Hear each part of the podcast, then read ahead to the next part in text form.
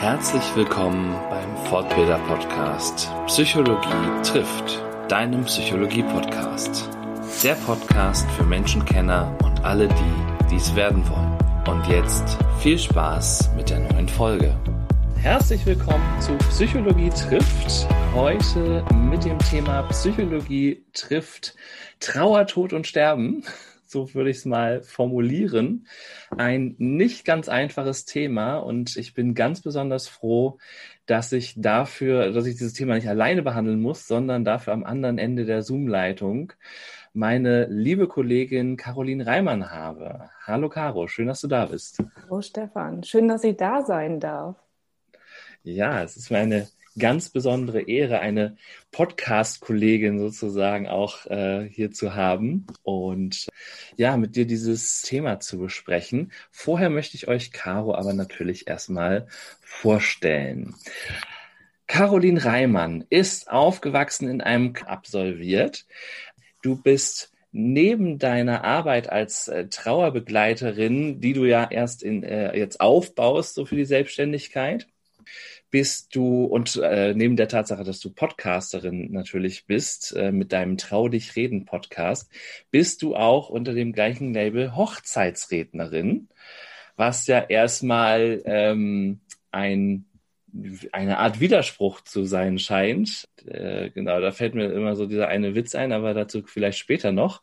Und wir beide kennen uns natürlich aus der Coaching-Ausbildung beim äh, Easy Berlin wo wir uns äh, seit November gegenseitig weiterbringen und äh, miteinander lernen dürfen. Und du hast eine Mission, du willst für einen anderen Umgang mit den Themen Trauer, Tod und Sterben in der Gesellschaft sorgen. Das äh, erstmal so zu Caroline Reimann. Habe ich das soweit richtig zusammengefasst? Hast du noch was zu ergänzen? Tatsächlich hast du das richtig zusammengefasst. Ich äh, staune gerade, weil mir die Hochzeitsreden äh, völlig untergegangen sind, die ja unter dem gleichen Deckmantel laufen. Das hat aber auch einen guten Grund, warum ja, trau dich reden quasi auch für die Hochzeiten verwendet wird. Nee, ansonsten hast du eigentlich alles rausgefunden. Finde ich echt erstaunlich, was das Internet so hergibt.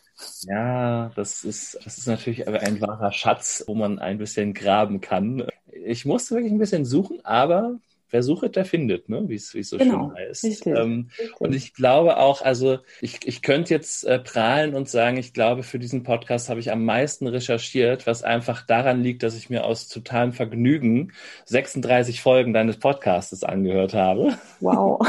also alle, die bis jetzt erschienen sind, wo wir aufnehmen. Das bis das hier ausgestrahlt wird, äh, äh, werden es natürlich noch mehr werden. Aber äh, so kann ich zumindest auf die ersten 36 hier und da mal Bezug nehmen und äh, habe es wirklich genossen. Also waren, ich fand es super, super spannend und da werden wir sicherlich noch mal so ein paar Highlights vielleicht hier und da rausgreifen. Oh ja, sehr gerne, machen wir. Ja. Ja, du hast gerade schon gesagt, ähm, Hochzeitsreden, das äh, war dir gar nicht mehr so bewusst, dass es auch unter Traudig reden läuft. Ähm, aber es hat einen Grund. Welchen denn, muss ich jetzt natürlich nochmal nachfragen. Also tatsächlich habe ich mit den Hochzeitsreden angefangen, ich glaube 2019, und habe mir gedacht, trau dich reden. Also weil ich habe natürlich was gesucht ähm, für die Hochzeiten. Was klingt gut, was könnte passen. Und ähm, ja, da kam mir tatsächlich trau dich im Sinne von trauen und ähm, habe dann daraus eben trau dich reden gemacht für die Hochzeiten und die Homepage erstellt. Ja, ähm, tatsächlich ist ja mehr oder weniger Corona letztes Jahr dazwischen gekommen, so dass äh, die Aktivität in dem Bereich natürlich weiter runtergefahren ist und viele andere Dienstleister natürlich zu tun haben, ja, ihr, ihr Business auf der Straße zu halten. Also habe ich mich da ein bisschen zurückgezogen, mache das auch immer noch. Also wenn jemand Lust hat zu heiraten und Bock hat, kann er sich sehr, sehr gerne melden. Ja, und in dem letzten Jahr habe ich dann die Zeit genutzt in Corona und habe dieses Trau dich reden bisschen weiterentwickelt, weil worüber können wir dann alles reden? Es ist ja offen. Und ja, dadurch ist dann eben der Podcast entstanden, trau dich reden über auch die unangenehmen Dinge oder nicht die leichten Themen im Leben. Und damit ist dann Trau dich reden entstanden für Sterben, Tod und Trauer. Ja, mhm. ja das, das klingt jetzt so nach einem fließenden Übergang. Ich behaupte mal, das war nicht immer, würde ich jetzt mal so als, als Hypothese formulieren. Wenn man jetzt so das hört, Hochzeiten ne, ist ein, ein buntes Fest, äh, Fröhlichkeit, der schönste Tag im Leben, sagt man immer, verbunden mit ganz vielen Erwartungen, die an so einem Tag irgendwie ähm, gehabt werden. Nee, an, die man an, einen, an diesen Tag hat, so rum. Ja. Und dann, also wie gesagt, ne, dieser, dieser Witz sagt ja immer, ne, wir unterscheiden ganz stark zwischen Hochzeiten und Beerdigungen. Ne? Auf der Beerdigung ist ein Besoffener weniger. äh, das ist so, so der alte Otto-Witz dazu irgendwie. Dieser Übergang, wie, wie kam es dazu? Wie bist du zu diesem Thema Sterben, Tod und Trauer gekommen? Also ich glaube, ich fange einfach mal vorne an, denn ähm, Hochzeiten habe ich aus dem Impuls heraus gemacht, um den Menschen eben das Highlight im Leben zu kreieren, ähm, sie an ihrem schönsten Tag zu begleiten als Hochzeitsrednerin, quasi ihre Geschichte so individuell und persönlich mit allen Highlights und Effekten vorzutragen und dem, den Gästen eben auch zu vermitteln, was ist das für ein tolles Paar und auch dieses, man kennt sich schon lange. Also die Gäste sollen den Eindruck erhalten, die kennen sich ja schon ewig. Also die Geschichte, die ich da vorne dann vortrage, sollte authentisch, authentisch sein. Und ich denke, das gelingt mir ganz gut mittlerweile. Also das ist natürlich auch Übung. Aber wichtig ist eben aus dem Impuls heraus zu agieren.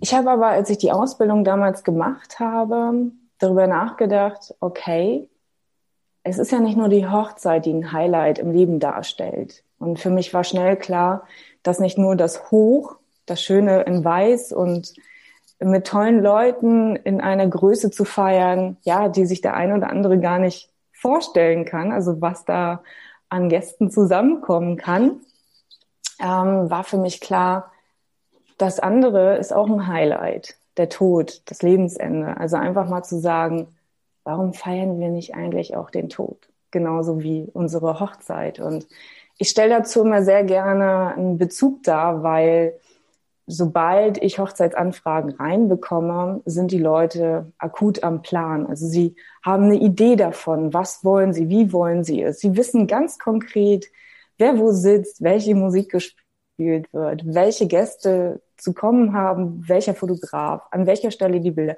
Also das ist komplett durchgeplant, durchgetaktet und, und, und, dass ich da manchmal sitze und denke, wow, wie viel Energie und Zeit habt ihr eigentlich gerade da reingesteckt? Und diese Freude und Euphorie dahinter zu sehen, finde ich phänomenal. Und dann frage ich mich, warum schaffen sie es nicht oder warum schaffen viele es nicht, genau das Gleiche auch für den Tod zu tun? Und das ist so der Punkt, wo ich dran arbeite, dieses Thema Sterben, Tod und Trauer leichter werden zu lassen. Also so, das ist so meins, ähm, ja, das mit Liebe und Leichtigkeit in die Gesellschaft zu transportieren, darüber offen zu reden, weil viele immer noch so diese Vorstellung haben, na ja, es ist Geld auf dem Konto, wenn ich einmal sterbe, unter die Erde kriegt ihr mich schon, aber das war's dann auch bei vielen. Ja. ja. Da wird dann nicht gefragt, wie geht's vielleicht der Tochter oder dem Sohn, der dann die Aufgabe hat, sich darum zu kümmern? Also da wird dann ganz egoistisch gesagt, ja, da liegt Geld auf dem Konto, du machst das schon. Ähm, und dann frage ich mich, okay, also derjenige soll dann wissen, was du dir gewünscht hast, der soll dann raten. Stell dir mal vor, der plant deine Hochzeit. Also stell dir mal vor, dein Kind hätte deine Hochzeit geplant. Würdest du das wollen? Würdest du wahrscheinlich auch nicht wollen. Und genauso ist das eben bei bei, der, bei dem Tod auch. Also ich wünsche mir da natürlich einen anderen Bezug zu, dass man damit ein bisschen offener umgeht, ein bisschen freier darüber spricht. Es muss ja nun nicht in der Öffentlichkeit sein. Es sagt ja keiner, dass du jetzt auf die Straße gehen sollst und ja, die äh, Leute damit, ähm, ich möchte jetzt nicht sagen belästigen, aber, mhm. ne, sondern vielleicht im kleinen Rahmen mit deinen Angehörigen, mit deinen Freunden darüber zu sprechen. Was sind deine Wünsche? Was sind deine Erwartungen und was willst du nicht, weil das ist auch wichtig zu kommunizieren. Das möchte ich vielleicht nicht. Ja. Mhm.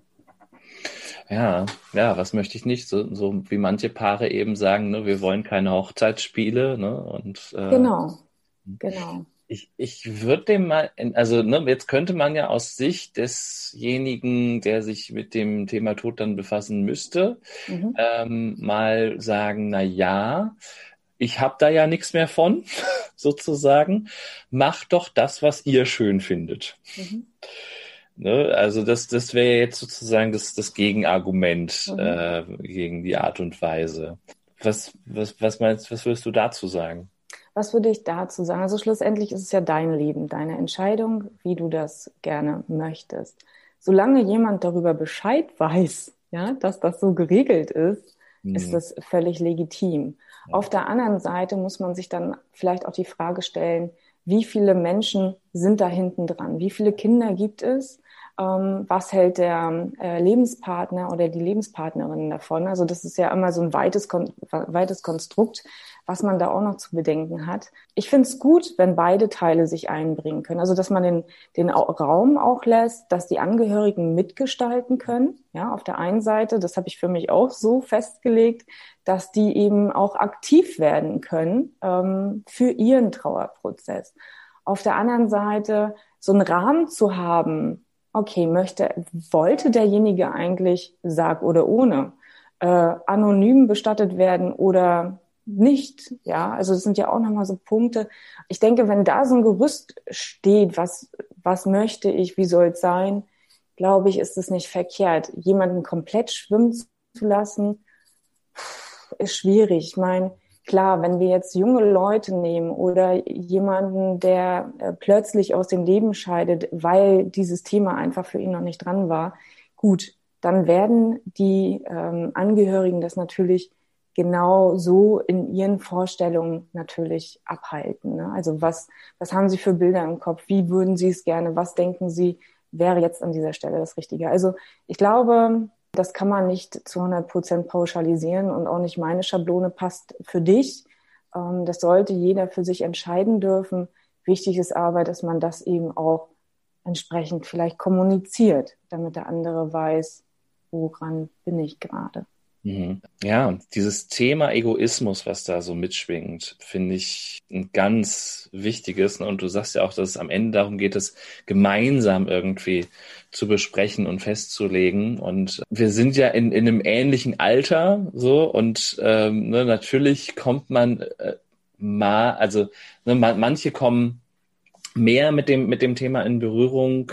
Du hast ja auch mhm. schon, wie du ja selber mal gesagt hast, das Privileg gehabt, deine Omi, dein Opi ähm, und auch ähm, deine Mutter ähm, beim Sterben zu begleiten, auch alle mhm. drei tatsächlich.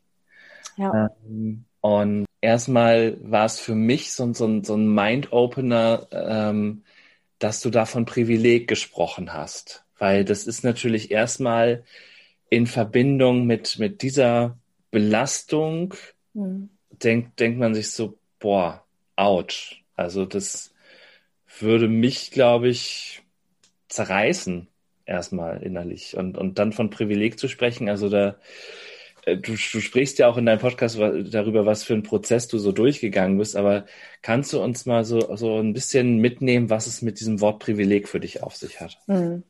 Ähm, ich glaube, ich fange einfach mal ein bisschen weiter bei mir an, weil Sterben, Tod und Trauer, klar könnte ich jetzt sagen, hat was äh, mit der Familie zu tun, aber schlussendlich geht die Reise eigentlich ein Stück weit doch in mein Leben zurück und ähm, das fängt alles bei mir an denn äh, ich habe mit äh, 24 einen schweren Reitunfall gehabt und stand selber vor der Aussage, ja, äh, sie sind ähm, quasi dem Tode oder der Querschnittlähmung äh, von der Schippe gesprungen. Also ich habe mir den ersten Lendenwirbel frakturiert und als junges Mädel gerade in der Meisterausbildung die Prüfung gerade hinter mir ähm, habe ich mir mein Leben anders vorgestellt und da habe ich das erste Mal am eigenen Leib erfahren müssen, was heißt es, wenn sich das Leben verändert und plötzlich.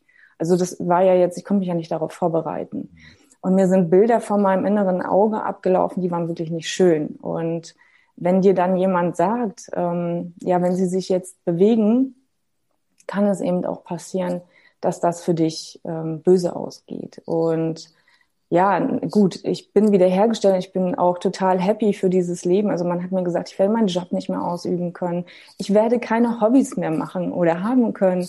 Ich werde eigentlich mit 24 gar nichts mehr machen können. Und das hat mich so gewurmt, weil ähm, es gibt ganz viele Menschen da draußen, die sich wahrscheinlich darauf verlassen. Ähm, der Arzt hat zu mir gesagt, das und das und ich kann das jetzt nicht mehr. Ich habe zwei Jahre Schmerzen, also ja, Schmerzen im Sinne von Schmerzen gehabt, habe dann aber gesagt, ich muss meinen Körper spüren, also habe sehr zeitig auch mein Schmerzmittel abgesetzt, habe Sport gemacht im Rahmen, wie es eben geht, ähm, Tiefenmuskulatur aufgebaut um überhaupt wieder am Leben teilhaben zu können. Also dieser Prozess, was da mit mir stattgefunden hat, der hat lange gedauert. Ich hatte auch Glück, einen Osteopathen zu haben, der mich auch noch ein Stück weit begleitet und geheilt hat.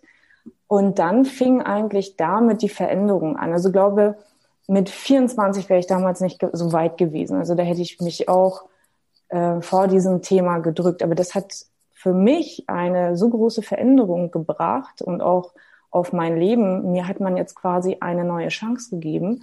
Und ich habe mir gesagt, okay, ich möchte was verändern. Ich möchte ähm, ja was damit bewirken. Und irgendwie habe ich immer noch so im Kopf, vielleicht war ich auch der Grund, warum das nachher in dieser Familie losgegangen ist, weil ein Jahr später ging das bei meinem Opa los. Also äh, das Krankheitsbild veränderte sich. Ähm, er sah mit einmal ganz, ganz anders aus als gedacht oder ne, braun gebrannt und so. Und spannend war, er hat halt seinen Todestag hervorgesehen, als ihm wirklich schlecht ging. Und klar war es für mich schwierig, in dieser Zeit mich damit auseinanderzusetzen, mit 25 damals, jemanden zu begleiten. Das Schöne war aber zu sehen, wie geht die Familie damit um. Also ich bin wirklich behutsam an diese Sache herangeführt worden. Ich hatte immer die Wahl zu entscheiden, möchte ich, möchte ich dabei sein oder nicht. Ich habe mich immer dafür entschieden, ich möchte dabei sein, weil es ist ein Mensch, ja, und ähm, wie gehe ich damit um? Was kann ich machen? Was kann ich lernen? Also das war so für mich, boah, krass. Ähm, und mein Opa hat mir ganz, ganz viel gezeigt und ähm, bin ihm unendlich dankbar. Also deswegen, das war so mein Privileg, mein Schatz. Ich konnte da sein. Ich konnte ihm auch noch ein Stück weit das Leben verschönern. Ja, also es sind ja meistens so die kleinen Dinge. Vorlesen, da sein, Hand halten. Ähm, okay, was braucht es? Ne? Also was kann ich vielleicht für denjenigen noch tun? Und ich glaube, nicht, ich glaube, ich war, es sein größter Wunsch war, dass die Familie eben da war. Und mhm. an dem Tag war ich rechtzeitig da und er hat auch nochmal gesagt, Caro, bist du es? Und man, weiß ich nicht, nicht Mann, also ich habe dann irgendwie so eine Fähigkeit entwickelt, ja, diese Ruhe, glaube ich, ist auch viel, was das ausmacht, das Ausstrahlen und dieses dabei sein zu können. Naja, und dann ist er eingeschlafen. Und klar ist das ein Schock. Und das war so das erste Mal, okay, äh, so funktioniert also Sterben. Hm. Also es war irgendwie ähm, sehr eigenartig für mich, weil ich habe mir gedacht, es muss turbulent sein. Es, mhm. ähm, ja, also ganz merkwürdig und es war total friedvoll. Und das hat mir die Angst genommen vor dem. Und das Privileg meine ich äh, dahingehend, dass nicht nur ja auf meinen Opa bezogen, sondern ich wirklich bei allen dreien dabei war. Und ich weiß nicht, wer das so gestaltet hat, ob das Universum dafür gesorgt hat, dass ich in der Zeit frei hatte. Also tatsächlich bei meiner Mutti hatte ich gerade Semesterferien, hatte Urlaub und war dann da. Das sollte so sein. Und ich bin unendlich dankbar dafür, dass ich auch da dabei sein kann. Wer seine Mutter oder seinen Vater verliert, der weiß, was das heißt, den größten, die größte emotionale Verbindung gehen zu lassen, ist das Schlimmste, was eigentlich mhm. passieren kann. Und ja, ich bin eigentlich mehr oder weniger damit gewachsen oder daran gewachsen und habe mich gefreut, noch so viel Zeit mit ihnen verbringen zu können. So und meine Oma, das war halt alles viel zu schnell, viel zu plötzlich. Das war nicht ähm, absehbar. Das ging all, ähm, ja, ging mir tatsächlich auch zu schnell. Also da war ich komplett unvorbereitet. Aber auch da war ich da und irgendwie war es ähm, wieder so ein Moment, wo ich gedacht habe, als wenn irgendeiner sagt, hier, ne, wir, wir, wir stoppen jetzt hier mal ganz kurz die Zeit, du bist da, du machst das schon. Und das war auch meine erste, ja, mehr oder weniger alleine Begleitung, jemanden ähm, beim Sterben zu begleiten. Und das ist natürlich auch nochmal eine andere Herausforderung gewesen. Schaffe ich das? Kann ich das? Traue ich mir das zu? Weil ja nicht jeder Tod ist gleich. Mhm. Ja, und ähm, das war für mich so ein bisschen klar, es war herzzerreißend und emotional, definitiv. Und dann eben auch dieser Konflikt, das kann jetzt nicht sein, weil gestern ging es ihr ja noch gut. Ja, das war so, hu, okay, und mache ich das hier gerade richtig? Und da ist eben wichtig, auf sich zu achten, auf sich zu hören, das ernst zu nehmen und ja, auch irgendwo ein Stück weit Ruhe zu bewahren. Und das ist so mein Privileg gewesen, dass ich bei allen dreien dabei sein konnte, nicht zu spät war, ähm, und auch die Möglichkeit hatte, mich vernünftig zu verabschieden. Also das ist auch etwas, was ich lernen durfte in all diesen Jahren. Ja. Hm.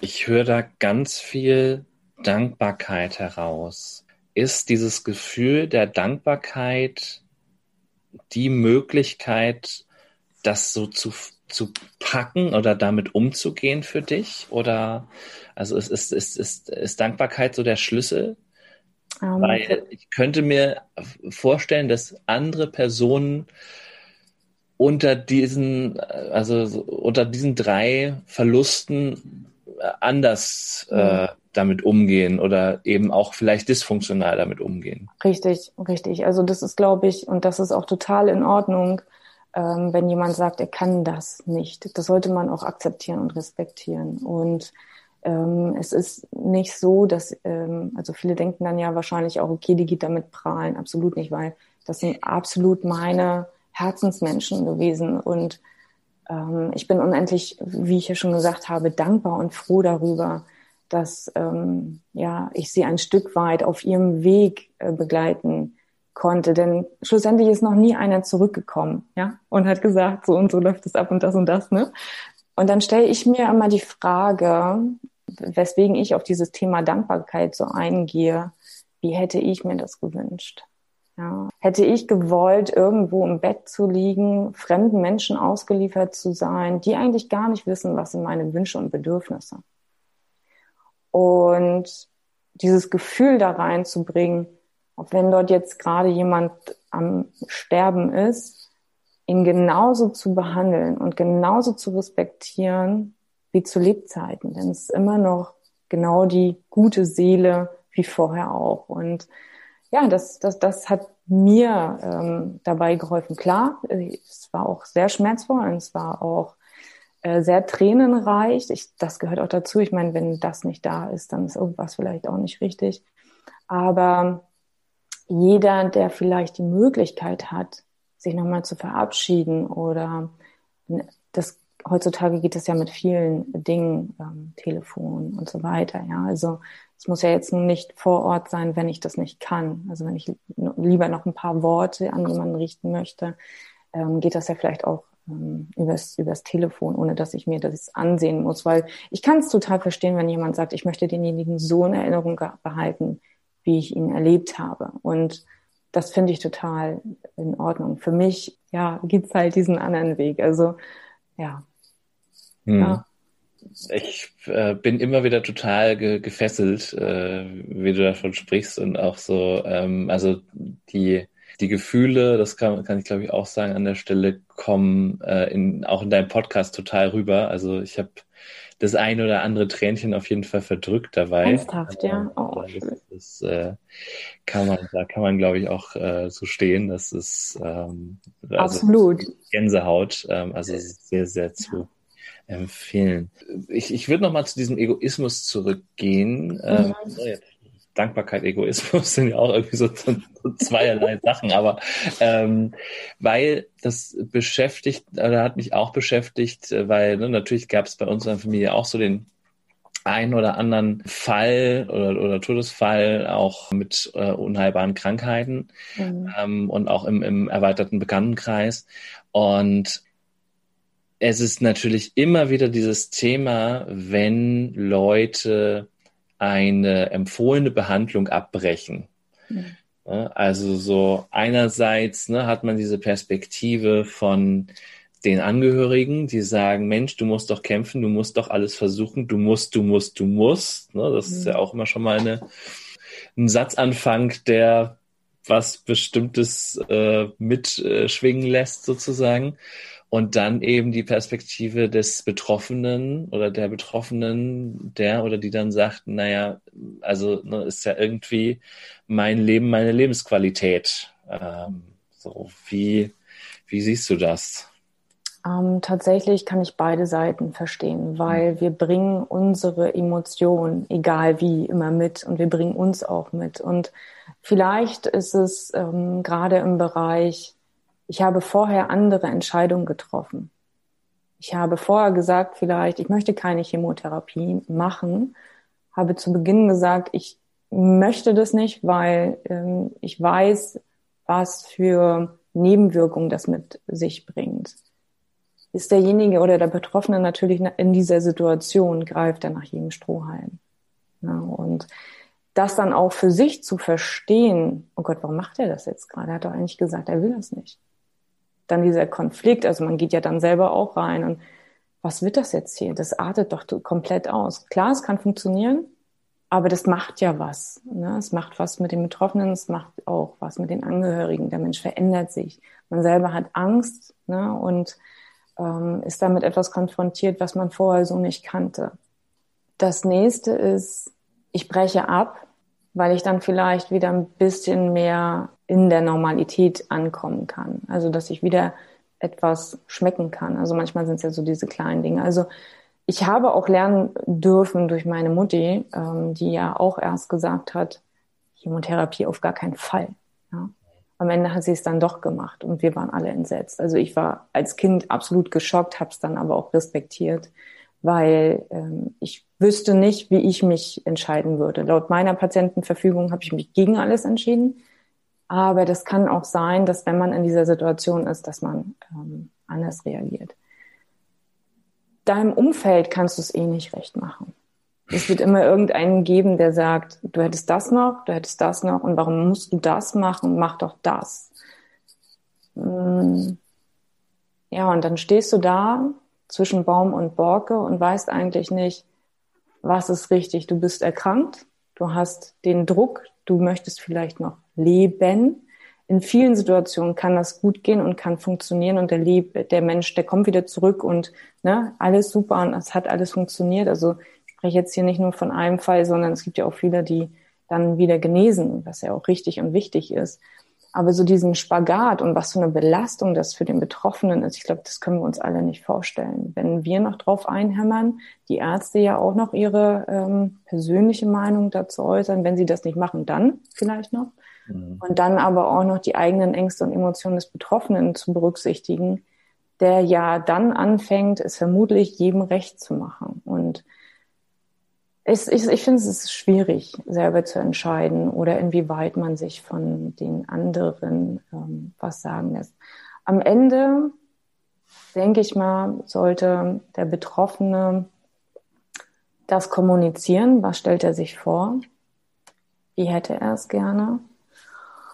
Ja, also ähm, ist nicht, ist wirklich nicht einfach. Ist wirklich nicht einfach zu sagen, das oder das. Also ich denke, die Mischung aus beidem. Aber ich finde eben auch wichtig, dass man die Entscheidung dann akzeptiert, wenn jemand für sich sagt, ich mache das so und so. Und wenn vielleicht irgendwo der Punkt kommt, das ist jetzt hier nicht mehr lebens, lebenswert, ne? also dass jemand quasi so doll leidet, sich dann zu fragen, bricht man es nicht lieber ab, um demjenigen noch ein paar schöne Wochen, Monate zu bereiten. Ja, ja und ähm, also das, so wie sich das anhört, ne, und, und wie man sich das, glaube ich, auch vorstellen kann, ist es einfach für den Betroffenen auch ein totaler Dschungel, ne? Gerade an den äh, heutigen, äh, an dieser heutigen Informationsfülle, die es dann ja auch im Internet gibt und dann ja. Unterscheiden, was ist ein seriöses Angebot, was ist ein nicht seriöses Angebot, wo wird mit Todesangst Geld verdient. Also da gibt's ja auch ja. auf beiden Seiten muss man muss man wirklich sagen, Scharlatane. Also sowohl vielleicht auch auf der schulmedizinischen Seite. Ich habe die immer die Hoffnung, vielleicht die naive Hoffnung, ich weiß es nicht, aber dass es da ein bisschen weniger davon gibt oder dass die zumindest selber immer davon überzeugt sind, das, das Beste zu machen. Ob es dann immer das Beste ist, ist die Frage. Mhm. Ähm, aber das Beste, was man eben nach dem aktuellen äh, Stand der Forschung irgendwie machen kann. So, dann aber eben auch die andere Seite, Heilpraktiker-Seite, wo es eben auch total gute Angebote gibt, seriöse Angebote gibt, die helfen können, die auch Symptome lindern können. Mhm. Ähm, ich bin ja immer ein äh, Mensch, der, der dafür ist, dass sich so Disziplinen irgendwie verbinden und das Beste auseinander voneinander lernen können. Ja. Ähm, und es gibt da erste Konzepte, habe ich mal einen Bericht vor langer Zeit gesehen, dass es eben so Kliniken ähm, gerade auch zur Behandlung von, von Krebs gibt, ähm, wo eben das eine mit dem anderen so vernetzt wird, dass es irgendwie hilfreich und sinnvoll ist. So und dann, äh, aber so diese Ausschließeritis irgendwie machen sie das und da, das auf gar keinen Fall. Also wenn ein Heilpraktiker mir sagt, gehen Sie auf gar keinen Fall zum Schulmediziner, ähm, Sie essen jetzt ein bisschen das und das und dann wird das wieder, ähm, ist, glaube ich, genauso schwierig, wie wenn äh, ein Arzt sagt, machen Sie auf gar keinen Fall das und das beim Heilpraktiker. Mhm. Auf der anderen Seite, glaube ich, müssen wir auch mal einen Disclaimer machen, weil jede Situation ist einzigartig und wir können dir natürlich keine Standardempfehlungen geben, mach das und das auf jeden Fall, wenn du die Richtig. und die Diagnose hast. Ähm, Richtig, absolut nicht. Also dafür, ne, ich bin kein Arzt, jeder ähm, sollte sich da die Informationen entsprechend auch einholen. Aber du hast nochmal was Wichtiges gesagt, dieses Zusammenspiel, mh, sich nicht nur von einem beraten zu lassen, ist, glaube ich, auch nochmal wichtig. Also wir haben ja nun mal das Recht, wir können überall hin und können uns auch nochmal andere Meinungsbilder einholen, also von anderen Meinungsgebern.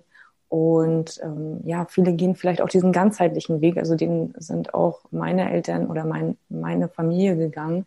Ähm, Naturheilverfahren, Heilpraktiker, Schulmedizin und ja, das eine und das andere miteinander zu kombinieren, kann ganz gut funktionieren. Klar liest man auch im Internet, ne, die Wundermittel, das und das und das. Auch das wird ausprobiert. Ähm, ja, ob das nun so funktioniert, sei mal dahingestellt. Mm, ja, da ähm, kenne ich auch Beispiele persönlich, ähm, wo es ja. nicht gut gelaufen ist, sage ich mal so ganz äh, mhm. vorsichtig mm. an der Stelle. Und ähm, ja, was dann auch ein paar Monate später leider in einem Dokumentarbeitrag im Fernsehen war. so. Ernsthaft, ja? Ja, also ähm, nicht, nicht der, nicht der äh, Fall, äh, den ich persönlich kenne, mhm. aber diese, diese Klinik, die da, äh, mhm. also, die angesteuert wurde und oder Klinik, wenn man das so nennen kann. Äh, aber diese Einrichtung, sagen wir es mal so, und das war schon ziemlich deutlich rauszuhören aus dem Beitrag, so nach dem Motto, naja, ähm, da wird halt mit der Angst der Patienten Geld verdient. Und das ist halt schon eine fiese Nummer gewesen. Ne? Aber auch da, äh, ne, die Person hatte sich entschieden, das mhm. wurde dann auch akzeptiert. Ne? Mhm. Und vielleicht, also ne, es, häufig ist es dann ja am Ende so, dass man dann doch irgendwelche Enden wieder zusammenführen kann und sagen kann, naja, vielleicht war es so, wie es dann war, auch irgendwie gut für irgendwas. Ne? Genau, Oder? genau. Also das sage ich mir dann auch immer. Ne? Ähm, egal wie schwer die Entscheidung ist, der Betroffene hat sie am Ende getroffen und ich finde, das muss man oder sollte man eben auch versuchen zu akzeptieren, auch wenn man vielleicht noch die und die ähm, Möglichkeit sieht und sagt, aber die Therapie könnten wir doch mal versuchen. Ähm, ich glaube, der Betroffene entscheidet das schon bewusst für sich, warum gerade das oder warum das nicht. Ja, ja und also ne, manchmal ist es ja auch vielleicht besser. Ne? Also wir haben damals so gesagt, äh, lieber ein Ende mit Schrecken als ein Schrecken ohne Ende, in Anführungszeichen. Mhm. Also ich glaube, wenige Leute haben was davon, wenn man ein also das jetzt auch, äh, auch bitte wieder nicht generell verstehen, diese Aussage, aber ne, wenn man ein qualvolles Leben noch verlängert, ja, also ich bin auch ab und zu mit Seminaren mal in der äh, Palliativpflege unterwegs und das Schwierigste, äh, erzählen mir dann die Pfleger, ist natürlich, Angehörigen auch begreiflich zu machen, wir gehen jetzt über in den Bereich Palliativversorgung. So, das ist jetzt letzte Ausfahrt. Es geht jetzt nur noch um Schmerzen lindern, dass der Betroffene keine Schmerzen mehr hat. Und dann hast du mit Widerständen der Angehörigen zu kämpfen, die dann eben sagen, kann man nicht noch dies, sollte man nicht noch das versuchen und so weiter. Ne? Und wo, wo die dann eben auch ganz klar sind und sagen, nee, es ist jetzt der Zeitpunkt gekommen. Ähm, mhm. Und wir können jetzt irgendwie dafür sorgen, dass das Ganze eben schmerzfrei verläuft. Ne? Und ja. du hast ja von deinem Reitunfall gesprochen und äh, hast ja dann am eigenen Leib auch erlebt, äh, wie, wie schlimm Schmerzen sind und wie, wie, wie gemein Schmerzen sind. Ja, also das, ähm, ich glaube, das ist so ein kleiner Vorgeschmack gewesen. Das ist nicht vergleichbar mit äh, Krebs oder dergleichen, ja. absolut nicht. Aber mal seinen Körper im Schmerz zu spüren, ist nochmal was ganz anderes. Ich meine, viele betäuben ihn einfach oder sagen, okay, ich lege mich unter das Messer, damit ich äh, keinen Sport machen muss, äh, lassen wir mal schnell irgendwas operativ da äh, beheben, begradigen und dann wird schon wieder, anstatt vielleicht einfach mal ein halbes Jahr Sport zu machen, also je nachdem, was man hat. Ne? Also ich rede jetzt hier nicht von irgendwelchen schweren Krankheiten, aber ja, das ist schon, schon was anderes, definitiv. Ich habe so den Eindruck gewonnen, als ich auch so deine Podcast-Folgen gehört habe und auch so, wie ich, wie ich dich erlebe und vor allen Dingen natürlich die, die Tatsache, dass man sich mit Mitte 30 mit diesem Thema so stark auseinandersetzt. Du hast einen Ordner, für, zu dem ich auch noch mal später kommen möchte. Aber ich habe so den Eindruck gewonnen, dass du dadurch das Leben ganz anders also viel intensiver, viel bewusster wahrnimmst. Würdest du das unterschreiben? Würde ich definitiv so unterschreiben, weil das verändert auch noch mal einiges. Und es war auch bei mir ein Prozess. Es hat gedauert, bis ich mich wirklich daran gesetzt habe und den Entschluss gefasst habe, ich mache es jetzt. Und dazu kann ich ja auch gleich noch mal was erzählen. Ja, diese Dankbarkeit hat mit diesem bewussten Wahrnehmen des Lebens wahrscheinlich da auch noch mal zu tun. Ähm, ja, dann äh, gehen wir doch mal in diesen Ordner rein. Was ist in deinem My Wonderful Life Ordner? Diesen Titel finde ich großartig, große Inspiration. Was ist da drin und äh, warum? Also, my, my Wonderful Life Ordner ist auch wieder so entstanden, ne? Also so einfach mal so ein spontan, so beim, okay, ich mache jetzt hier einfach mal einen Ordner fertig, muss der einen Namen haben? Und dann dachte ich mir, doch, wäre schon cool, wenn die Leute wissen, wonach sie suchen sollen. Und deswegen ist dann My Wonderful Life äh, entstanden. Und ja, ich glaube, so ein, so ein Ordner erstellt man nicht einfach mal aus Jux und Daderei, sondern ich habe ja gerade gesagt, es ist ein Prozess gewesen. Ich habe vor sechs Jahren gesagt, als das mit meiner Mutti war, ich müsste mal mich mit meinem Leben befassen. Und ich habe es angefangen hatte auch alles ausgedruckt, also alle Dokumente, die es so gab im Internet ausgedruckt, hatte sie hier liegen und ja, sie lagen dann fünf Jahre da. Ich habe sie nicht ausgefüllt. Das hatte, glaube ich, auch einen Grund. Also es kommt ja immer dann, wenn es kommen darf, kommen soll. Und das fand ich ganz witzig. Ähm, was aber dazu schlussendlich geführt hat, diesen Ordner anzulegen, war meine Omi. Und aus dem Grund, weil, und davor möchte ich auch ganz ehrlich, jeder sollte sich immer mal die Frage stellen, was es bedeutet, jemand verstirbt und du fängst an, Dokumente zu suchen. Ja. ja, und bei meiner Omi war das so. Ich durfte einen Koffer suchen. Also ich musste inzwischen zeitig wirklich lachen, weil ich habe diesen Koffer nicht gefunden. Ich dachte, ich werd wahnsinnig.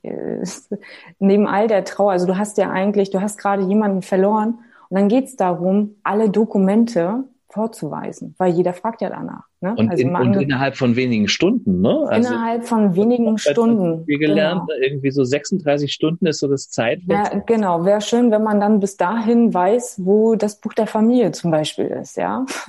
Ich habe es nicht gefunden. Also es war, es war ähm, ja ein Wettlauf mit der Zeit. Glücklich war ich, als ich das Portemonnaie hatte und wusste, da ist äh, Krankenkarte drin, Personalausweis und Geldkarte, also dass das schon mal zusammen war. Damit kann aber, man schon mal was anfangen. So. Genau, damit kann man schon mal was anfangen, aber dann geht eben diese Sucherei los. Und ich weiß nicht, wenn der ein oder andere das jemals erlebt hat, was das heißt, du bist eigentlich gerade im Trauern. Ähm, und dann kommt diese Wut und du, die, diese Verzweiflung, wo kann das jetzt sein? Und du kannst keinen mehr fragen, weil mein Opa ist nicht mehr da ja. äh, und der Rest der Familie wusste es auch nicht. Also musste ich die ganze Wohnung auf den Kopf stellen. Und ich meine wirklich die ganze Wohnung. Und das zerreißt dich, weil du wirst nochmals katapultiert dich in etwas rein und du denkst, da will ich gar nicht hin. Also ich möchte mich jetzt auch einfach mal hinsetzen, mich zurücklehnen, mich jetzt einfach mal traurig sein. Und da habe ich so viel, ah, so viele Emotionen und äh, Ängste, Widerstände, Zorn, alles Mögliche. Also diese Emotionen waren so durchmischt. Ich habe geweint, weil es mich einfach angekotzt hat. Entschuldigung, wenn ich das jetzt ja. so sage, aber ja, das hat mich echt frustriert. Und das war so der Schlüssel für mich zu sagen, ich möchte das meinen Angehörigen und meinen Liebsten nicht antun. Mhm. Denn ja, ich meine, klar, ne, haben wir wahrscheinlich alle irgendwie ein aufgeräumtes Leben, aber wenn es dann darum geht, wichtige Dokumente. Da redest du mit dem Falschen, was aufgeräumtes Leben angeht, aber okay. Und da dachte ich so, okay, ich muss was verändern. Also ich kann nicht nachher über dieses Thema sprechen und bin selber nicht aufgeräumt, ja. Und ähm, das war dann so mein Anlass, okay, ich druck mir die Dokumente einfach nochmal aus, weil wer weiß, was in den fünf Jahren vielleicht passiert ist. Und habe tatsächlich angefangen mit meiner Geburtsurkunde. Also das war so der erste Schritt. Die Geburtsurkunde ist das erste gewesen, was ich mir ähm, aus dem Buch der Familie habe ähm, äh, oder mir kopiert habe. Das war so der erste Step, dass ich so check, das hast du schon mal, ja. Dann habe ich mir eine Patientenverfügung gezogen vom Bundesministerium ähm, der Justiz und habe mich bewusst damit auseinandergesetzt, was möchte ich. Ja, habe mir wie so ein wie so ein Check-up. Du hast da ja so vorgefertigte Bausteine und ich habe es jetzt für mich erstmal nicht niedergeschrieben. Ich habe ein paar Ergänzungen noch getätigt und habe aber für mich entschieden, dass ich mir das, ich habe ein festes Datum, äh, einmal im Jahr gucke ich mir diesen Ordner an, ist dann alles noch genau so, wie ich es vor einem Jahr beschlossen habe? Oder möchte ich irgendwas anpassen? Ist unterzeichnet, also dass auch wenn irgendwas ist, ne, dass da mein, mein Dat, also meine Unterschrift eben drunter steht. Dann habe ich natürlich die Vollmacht da drinne. Das heißt, ich musste mich natürlich auch mit den Leuten, denen ich das nachher übergebe, sprechen. Und das ist eben auch wichtig, dass die Leute, ich meine, klar, ich kann einen Ordner anlegen, wie ich will, aber wenn die Angehörigen, die es nachher am Ende betrifft, nicht wissen, worum es geht oder nicht wissen, dass es diesen Ordner gibt und dass sie eingetragen sind, dann funktioniert es auch nicht. Also musste ich mich natürlich auch wieder hinsetzen und mit ihnen darüber sprechen, dass das natürlich ähm, auf Widerstand auf der anderen Seite oder zu Widerstand auf der anderen Seite geführt hat, ist ja auch verständlich, weil du willst dich mit diesem Thema eigentlich. Also ne, wenn es nicht dran ist, warum sollst du dich damit beschäftigen? Und ich habe gesagt, ich möchte entspannt in Urlaub fahren. Und dazu erzähle ich nachher auch noch mal was, weil ich hatte da auch ein Schlüsselerlebnis, wo ich gesagt habe, okay, jetzt bin ich wenigstens safe, jetzt ist das Thema auch vom Tisch. Also Vollmacht ist drinnen, das ist auch äh, entsprechend kommuniziert. Das ist auch wichtig in meinen Augen. Dann habe ich natürlich drinnen die Betreuungsverfügung. Also wer soll quasi die Konten verwalten, ähm, ja, meine ganzen Verträge, mich äh, vertreten und, und, und. Also das gehört eben auch mit da rein. Dann ist noch drinnen mein Testament. Also ich habe mich hingesetzt und habe ein Testament geschrieben. Also Handschriftlich, klar, du kannst auch zum Notar gehen, kannst es da fertig machen. Würde ich vielleicht auch äh, vielen äh, raten, sich damit auseinanderzusetzen, die sich damit nicht wirklich beschäftigen wollen, äh, mit einem Notar darüber zu sprechen und sich da Informationen einzuholen und das dann eben mit dem durchzugehen und zu machen. Ich habe es aber handschriftlich für mich festgehalten. Auch das gehe ich einmal im Jahr durch und guck, sind die Leute noch aktuell? Und wenn nicht, wen setze ich ein? Ja, also wer, wer, hat Mist gebaut? wer hat Mist gebaut? Und wer kommt raus aus dieser Liste? Ähm, und wer ja, kommt vielleicht dazu? Und wer kommt vielleicht dazu? Genau, weil das Leben ist ja ne, eine ständige Veränderung und ähm, ja, wer weiß. Also da steht eben eine ganze Menge drin, aber ich habe auch gleichzeitig in meinem Testament festgelegt, wie meine Beerdigung sein soll. Also das habe ich auch festgehalten. damit die eine Orientierung haben. Mir war wichtig, einen Rahmen zu schaffen. Was möchte ich, aber habe auch ganz klar gesagt, was wünsche ich mir von den anderen? Ja, also dass die vielleicht zusammenkommen und den Sarg bemalen. Das ist so mein, mein, ähm, ja, mein, mein Ziel, damit sie sich vielleicht so ein bisschen ja, da zusammenfinden und miteinander reden und nochmal eine andere Form von Abschied und Umgang mit Trauer erleben dürfen.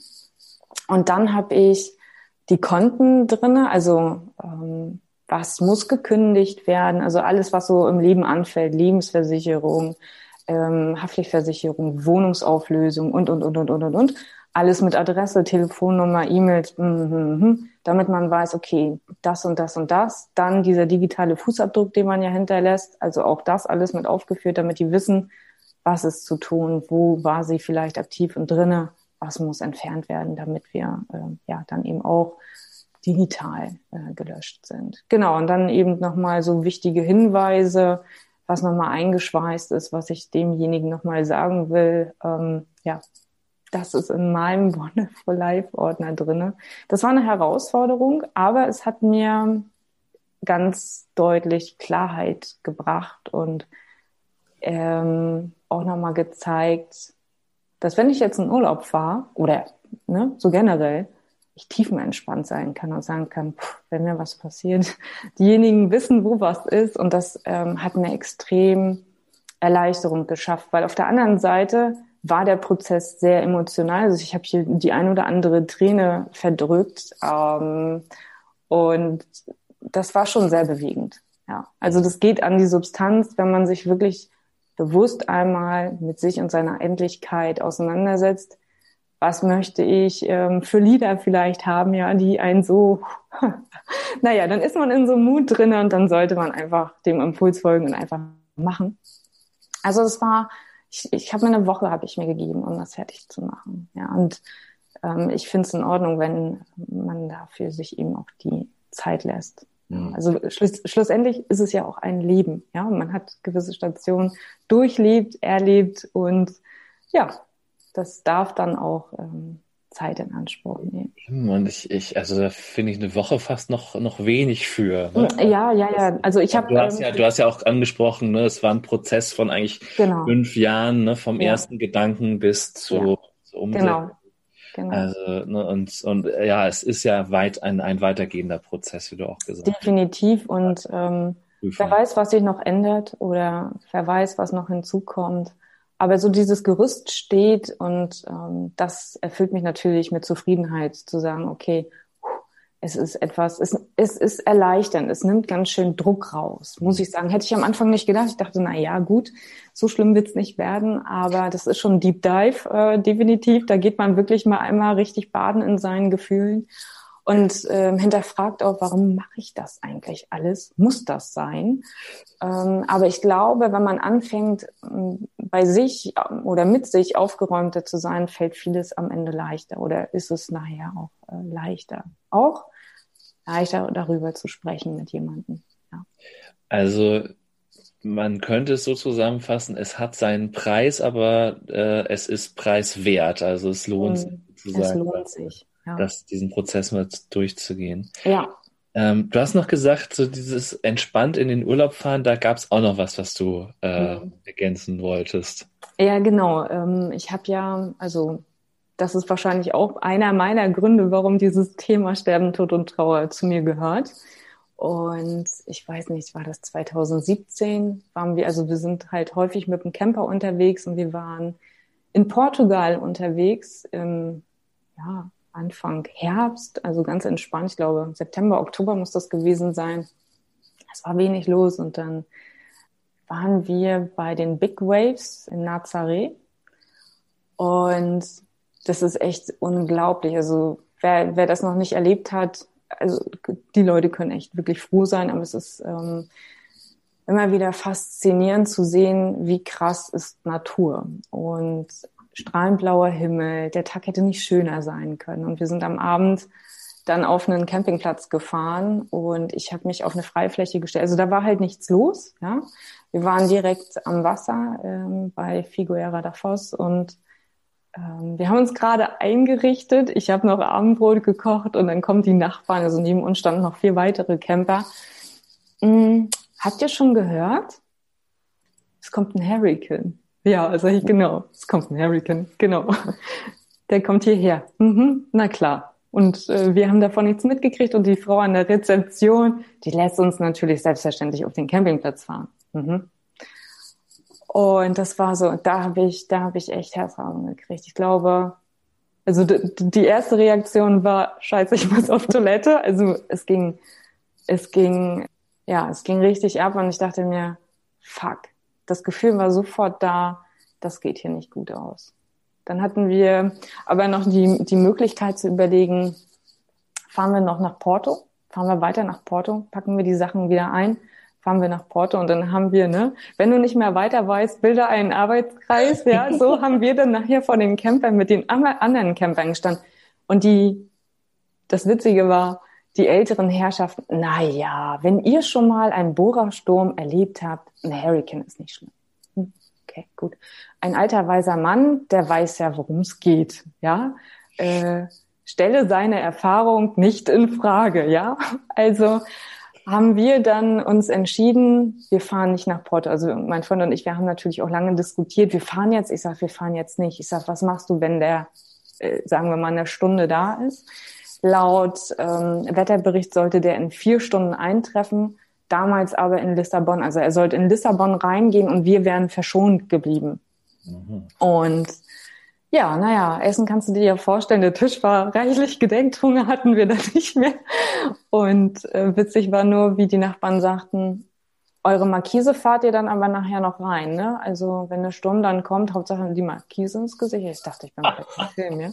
Wenn das ähm, das größte Problem ist, ist ja eigentlich alles entspannt. Und dann dachte ich so, ja klar, also naja, Hauptsache die Markise ist drin, der Rest ja. ist doch ist doch egal, ja. Ähm, das Kuriose war halt, wir standen auf dieser Freifläche und wir hatten 250 Meter bis zum Meer. Und ich dachte mir, wenn hier ein Hurricane kommt, was ist denn mit der Springflut? Da wird ja dann irgendwas kommen. Und alle dann, nein, da wird nichts passieren. Und wir haben ja gerade gesehen, der trifft in Lissabon ein, wir bleiben verschont. Okay, alles klar, gut, wenn die das sagen, die werden ja wissen, was sie da sagen. Ja, und keine zwei Stunden später war er da. Und ich habe gedacht, nee, ich will nicht mehr. Wenn du, wir haben, warte mal, es war 19 Uhr, als wir die Nachricht kriegten. Um 21 Uhr war der geballt vor der Tür und wer einmal sowas miterlebt hat, der weiß vielleicht, wovon ich rede. Ich hatte Todesangst und ich habe auch mein Leben. Ich, ich habe eigentlich, ich habe einen Check gemacht und gesagt, war ein bisschen was geil, danke, ja. Aber ähm, ich fange direkt auch wieder an zu zittern, weil es echt so viel Emotion mit sich brachte. Ich habe dann nachher das Bett abgebaut und habe mich in die e-, hinterste Ecke gesetzt, habe die Matte über mich rüber, habe ich so gedacht, aber hallo, ist ein Pappkarton, in dem ich drinnen sitze. Wenn wir hier durch die Gegend fliegen, dann ist hier eh Feierabend, ja. Beim Nachbarn hat's alles weggerissen. Naja, und irgendwann in der Nacht kam dann jemand, also sahen wir irgendwie nur so eine, wie heißt das?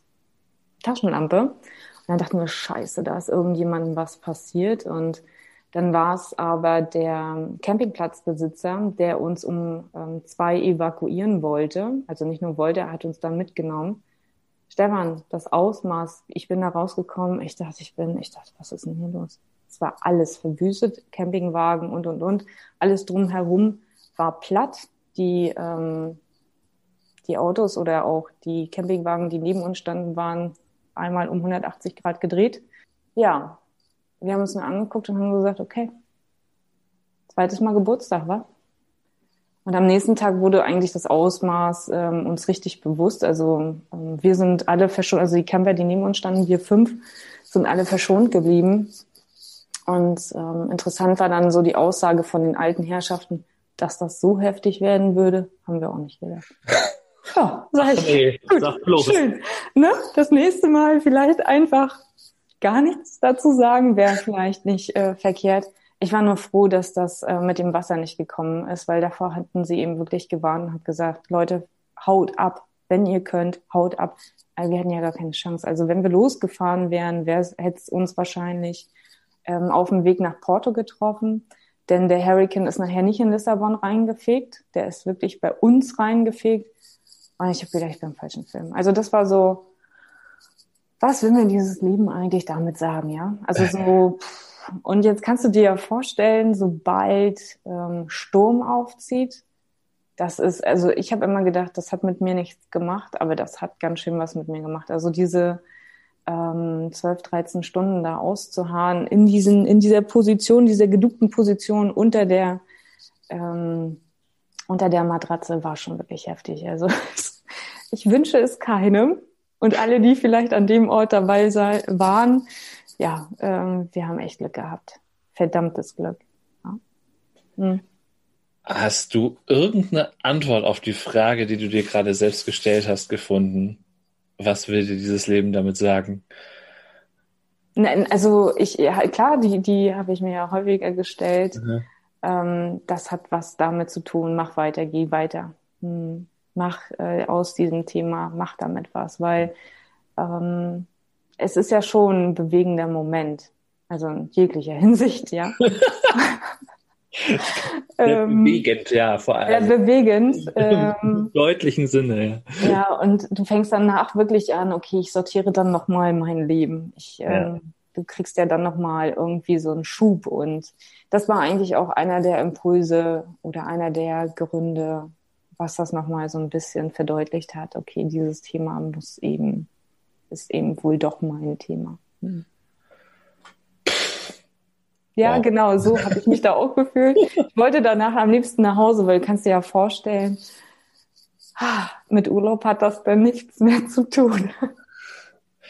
Nee, das ist, also es, es sei denn, man ist so ein totaler Sensation Seeker. Mhm. Es gibt ja die Leute in den USA, die nicht äh, vom Hurricane wegfahren, sondern drauf zu. Ne? Genau, genau. Die haben es ja auch dann drauf. Ich meine, können sie alle gerne machen. Genau. Ah, ich fand es nicht so geil. Ja, das, das, sind dann vielleicht die weißen, die weißen Männer, die dann äh, unter Einbeziehung des unrealistischen Optimismus sagen, ach, wird schon nicht so schlimm. Genau, wird schon nicht so schlimm. Mhm. Genau. Also was, was spannend war, dass mein ganzer Körper, ne, also mein Freund wollte weg und ich habe gesagt, wenn wir hier wegfahren, das überleben wir nicht, wir bleiben hier. Ähm, und sich dagegen auch aufzustellen und zu sagen, nein, nein, wir verlassen nicht das Auto, wir bleiben hier drinnen. Also, oh, das war, puh. Ja, hat Spaß gemacht. Also ich finde, das ist ja so ein Thema auch mit Caro, äh, sollte man unbedingt in Urlaub fahren. Ähm, das wird gut, also es wird erlebnisreich. Also wenn du Erlebnisse in deinem Urlaub haben möchtest, dann buch mit mir einen Urlaub. ähm, ja, Adventure definitiv check. Also äh, ja. Überlegst du mal als Reiseleitung anzufangen oder? Ja, also, definitiv nicht. Ich glaube, danach sind die Leute traumatisiert. Sollte man sich Könntest wirklich. Du ja mit dem Coaching dann verbinden. Also. Oh, unbedingt, unbedingt. Wir können hier, ja, Erlebnisurlaub. du möchtest was erleben, komm vorbei. Oh Gott, nee, bloß nicht, danke. Also, ähm, das hat, das hat gereicht, ja. Ja. Wow. ähm, ja. Äh, auf die Geschichte war ich jetzt noch nicht vorbereitet. äh, bin sprachlos. Krass. Ähm, wie, wie, also wie jetzt den Bogen wiederfinden? also die, es wird jetzt eine, eine, harte Überleitung, aber ich wollte nochmal zurückgehen auf, ja. auf Thema, was du angesprochen hast vorhin, als es um diese Suche nach den Dokumenten ging. Mhm. Da hast du ja auch äh, von den Gefühlen äh, berichtet, äh, die, die da aufkommen. Diese Wut, dieser Zorn.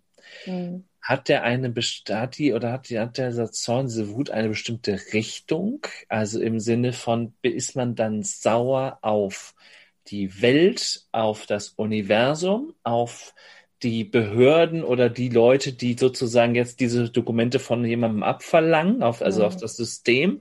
Oder ist man vielleicht sogar wütend und zornig auf die Person, die einem das sozusagen andelegiert hat, ja. äh, ohne sich vorher darum zu kümmern? Also hat diese Wut eine Richtung oder ist es einfach so generös und überwältigend, dass es eigentlich völlig egal ist, was einem da gerade vor die Flinte kommt, man ist einfach wütend? Ich glaube, es ist eine Mischung aus vielen Komponenten, definitiv. Also erstmal war ich wütend, du musst jetzt was suchen. Nee, ich will jetzt nichts suchen. Ich möchte jetzt nichts suchen.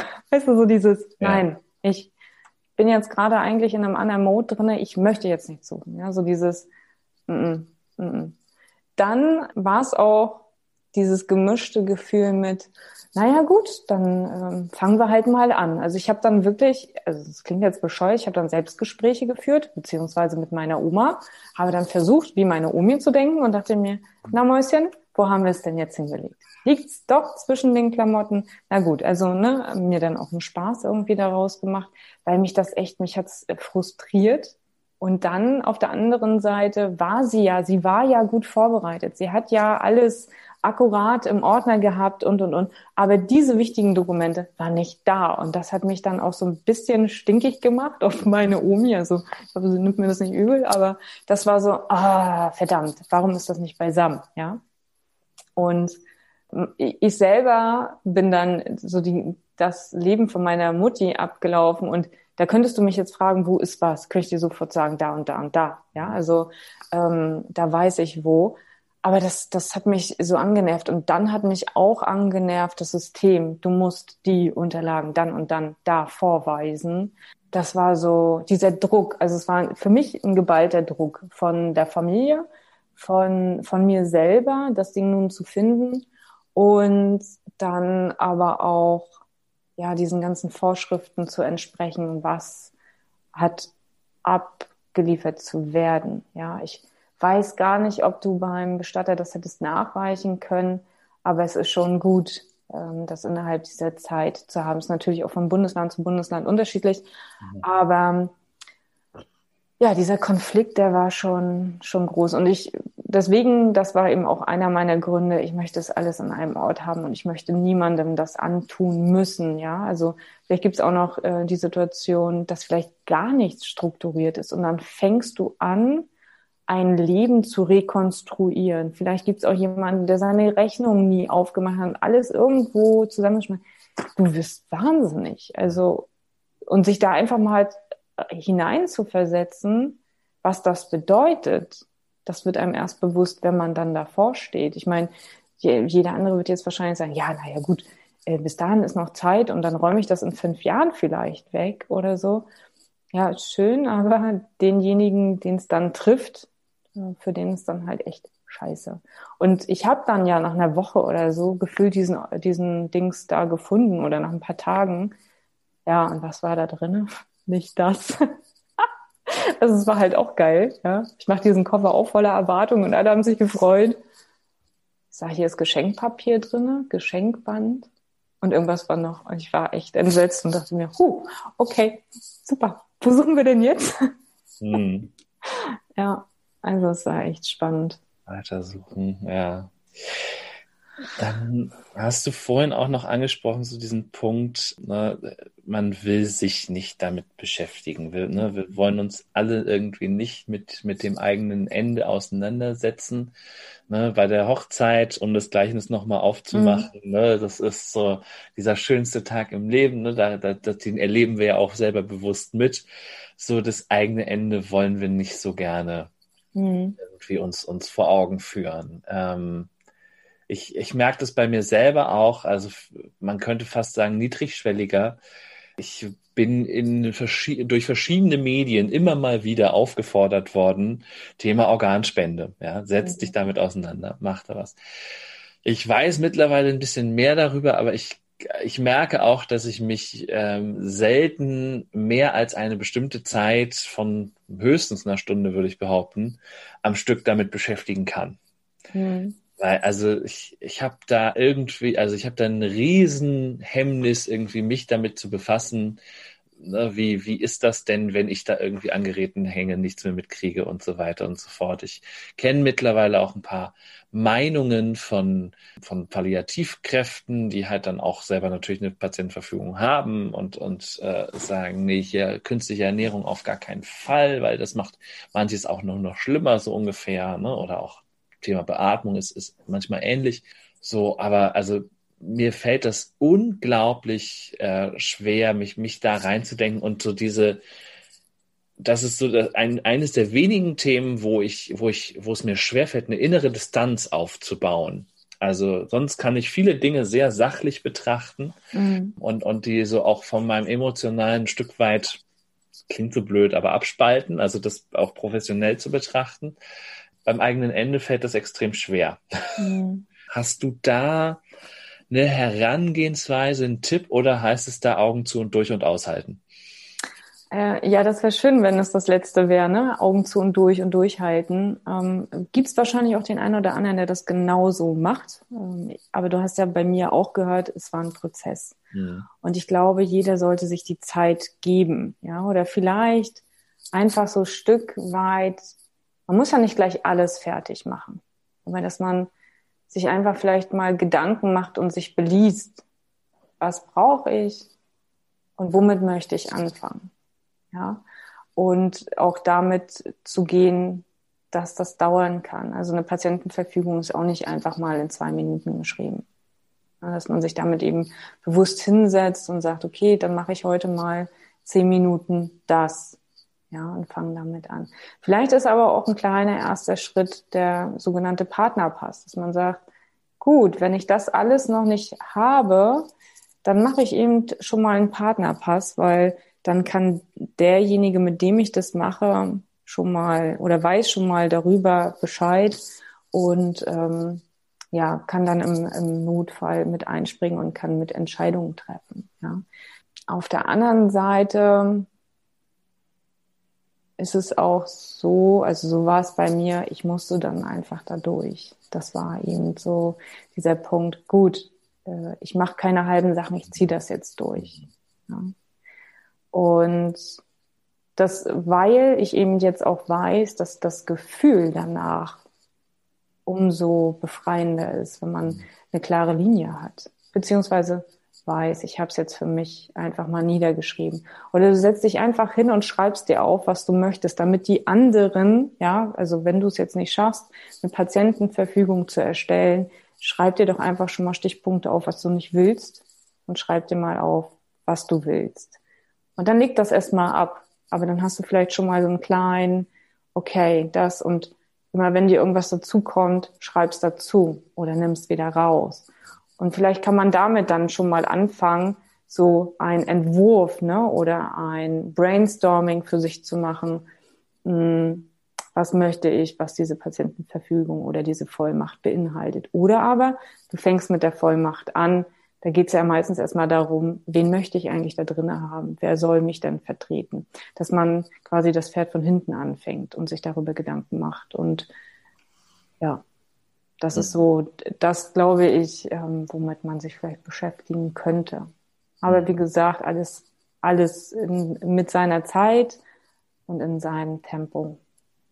Mich beschäftigt so die Frage, warum das eigentlich so schwer ist, äh, das eigene Ende zu akzeptieren. Äh, weil letzten Endes, also, ne, es ist mhm. vollkommen mhm. klar, ne, es, ich weiß nicht mehr, wer es gesagt hat, aber es gibt so dieses äh, Zitat, ne, ähm, war es Anthony Hopkins sogar, der gesagt hat, machen wir uns nichts vor, wir kommen hier alle nicht lebend raus. Mhm. Aber wir, ver wir verleugnen das komplett. Mhm. Wir tun so, als ähm, würde es ewig weitergehen. Ja. Und, ähm, ja. Ähm, wir, wir sind gut im Verdrängen. Ne? Wir sind ja. gut, das von uns äh, fernzuhalten. Und solange uns das nicht betrifft, und ich hoffe, dass es vielen da draußen eben so geht, dass das noch weit von ihnen weg ist. Und solange das eben nicht nah an einem dran ist, denkt man darüber auch gar nicht so nach. Aber ähm, ja, meistens fangen wir ja nun mal mit den Großeltern an, die äh, vor uns gehen. Dann hat man vielleicht schon mal den ersten Berührungspunkt, ist eben auch immer noch mal die Frage, wie, wie geht man dann damit um? Aber ansonsten ist es ja erstmal weit weg, weit weg und das kann warten. Ja, dann kommt eben auch so dieser gesellschaftliche Punkt dazu, wir reden nicht darüber. Mhm. Auf der anderen Seite werden wir aber auch den ganzen Tag eigentlich zugespammt im Fernsehen ähm, oder in den Romanen mit dem Thema Tod. Jeder Krimi, ja. ja. Äh, also Hubert und Staller oder was mir da jetzt gerade einfällt oder Tatort, ja. Es gibt ja immer irgendwie einen Mord, es gibt immer irgendwo einen Sterbefall. Das Gute ist aber, es wird am Ende aufgeklärt und es hat meistens ein Happy End. Also wir werden eigentlich jeden Tag damit vollgeknallt, ja. Und man, man nimmt ja, das. Und kein Film, wenn ich da kurz einhaken darf, sorry, aber und kein Film fängt halt mit dem Sterbefall an oder ne, kein Richtig. Krimi jeden oder na, doch Krimi schon, aber ja. ähm, ne, die Perspektive ist eine andere. Genau. Und damit wird das eben, ja, gehört halt dazu. Also, aber ist meistens ja am Film nur so. Und meistens hat's ja dann ein Happy End, weil hm, hm, hm, hm. das und das und das. Ja, und dann kommt eben auch dazu, dass wir in der Öffentlichkeit oder im privaten Umfeld es uns ja schon meist schwerfällt, darüber zu reden. Viele weichen dann eben einfach aus oder ähm, ja, winden sich mehr oder weniger, weil es eben auch die eigene Angst ist. Ne? Mhm. Dieses Nein, mm, mm. es macht ja was mit dir. Also du gehst ja dann schon in diese Haltung, ne, stopp, ich möchte es gar nicht hören. Mhm. Hm, und das wird natürlich oder verändert sich natürlich, wenn es dann doch die eigene Familie betrifft. Wenn ja. da dann erstmal die Lawine ins Rollen kommt und du merkst, oh oh, der Tod ist gar nicht so weit weg. Ja. Da würde mich auch noch mal was interessieren und zwar, mhm. wie findet deine Familie das denn, dass du sozusagen diese, äh, also deine Familiengeschichte ja auch ein Stück weit erzählst? Das ist ja auch nicht so selbstverständlich. Ne? Also mhm. ich habe ich hab ja vorhin so ein bisschen äh, Einblick gegeben, aber ich anonymisiere das bei mir komplett, weil ich eben auch weiß, dass äh, oder glaube zu wissen, dass bestimmte Leute es wahrscheinlich nicht lustig fänden, wenn ich jetzt hier bestimmte Details irgendwie mhm. preisgeben würde. Also wie, wie geht da, wie findet deine Familie das?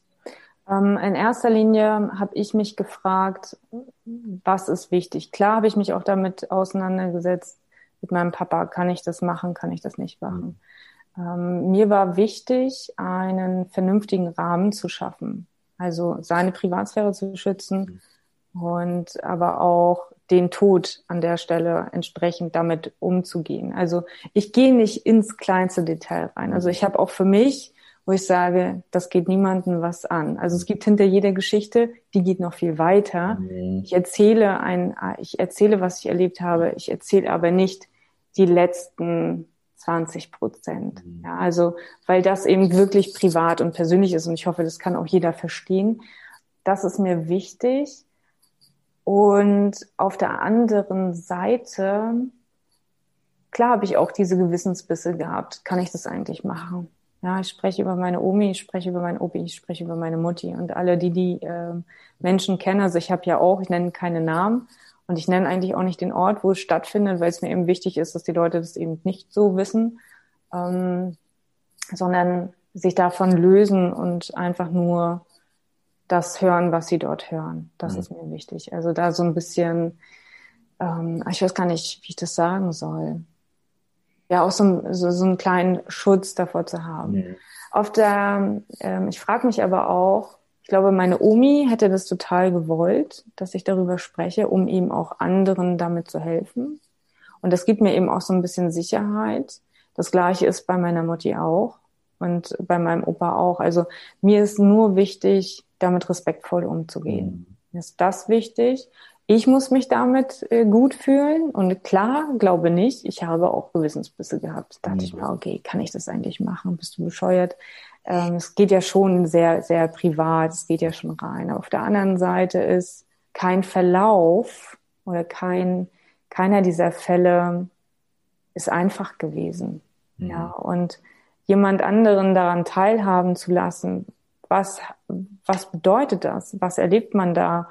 Was kann auf einen zukommen, glaube ich, ist ähm, für den Hörer nicht verkehrt zu hören oder zu wissen. Ja, also wie ist der Ablauf gewesen? Es kann bei dem einen oder anderen anders sein. Bei dem anderen äh, sagt, ich finde mich zu 100 Prozent wieder und danke, dass du es gemacht hast. Also klar hätte ich die Geschichte auch zurückhalten können oder die Geschichten, aber ich sage mir, wenn einer das hört und ähm, vielleicht ein kleines bisschen was für sich mitnehmen kann, dann ist mir schon geholfen oder dann ist dem auch geholfen. Mhm. Ja. Und dann rutscht diese Frage mit, wie findet die Familie das, ähm, eigentlich mehr oder weniger in den Hintergrund, denn die finden es alle gut. Mhm. Okay. Klar, also das auch das war ein Prozess und äh, eine Entwicklung. Ähm, warum machst du das und und und? Ähm, aber es ist eben mein Herzensthema und ich glaube, ja, das merkt man auch an der einen oder anderen Stelle. Überhaupt nicht. ja. Mit großer Ironie gesagt. Ne? Also, äh, nee, also total, ja. ähm, das ist, äh, das zieht ja. durch, definitiv. Ähm, ich würde noch, äh, wir haben schon eine lange Zeit geredet, aber ich, äh, mich lässt es nicht los gerade. Und das, Hau raus. Genau. Ähm, ich würde noch mal kurz, du gehst ja auch in einem Podcast näher auf die Trauerphasen nach äh, Verena Kast ein. Ähm, mhm. die, also die hat man auch so in bestimmten Filmen oder so auch schon mal gehört, durchaus. Ne? Andere nutzen Kübler-Ross, ne? das sind ja so zwei genau. Konkurrenzmodelle, sage ich mal. Ne? Aber du, ja was die vier Phasen nach Kasten, dieses nicht wahrhaben wollen, aufbrechende Emotionen, innere Auseinandersetzung mit dem Verlust mhm. und dann am Ende steht der neue Selbst- und Weltbezug. Kannst du diese Begriffe vielleicht noch mal so ein bisschen mit äh, Inhalt füllen? Genau, ja, das ist klar, kann ich machen, weil ich habe ja auch am Anfang, als das bei mir das Thema war, auch die Bücher gelesen mhm. und dachte mir, okay, so läuft das also ab, ja. Mhm. Ähm, dieses nicht wahrhaben wollen, in diesen Schock verfallen. Und ähm, ich habe immer gedacht, ah, okay, so ist das, check. Ja, ach so, so, so soll das dann sein. Und als es dann kam, dachte ich mir, oh Gott, das ist irgendwie alles ganz anders, aber nicht so. Ähm, war dann eben auch erstaunt. Bei diesem nicht wahrhaben wollen, dieser Schockzustand, ähm, ist es immer die Frage, passiert es gerade plötzlich oder begleite ich denjenigen schon eine ganze Weile? Mhm. Und habe ich schon vielleicht in der Zeit, ähm, nehme ich schon in dieser Zeit irgendwie Abschied. Also gerade wenn jemand erkrankt ist, setze ich mich ja schon ein Stück weit vorher mit diesem Thema auseinander, dass irgendwann dieser Tag ähm, kommen wird. Wenn der Tag dann kommt, kommt auch irgendwo unweigerlich der Schock und da ist dann auch egal, ob es plötzlich ist oder ja schon ähm, in weiser Voraussicht, der kommt unweigerlich ähm, mit, ein, äh, mit dem. Und dann immer diese Frage, warum? Warum gerade er? Warum gerade sie? Und so. Also dieses, die, das kommt dann, ne? hätten wir nicht noch. Ne? Also das und das tun können. Und dann kommen eben auch, und das finde ich, ich würde das gar nicht mal alles, also das kann ich vielleicht nachher auch nochmal so sagen, so in diese Prozesse abgrenzen, weil bei mir war eine Flut aus allem Möglichen mit einmal ja. da. Ne?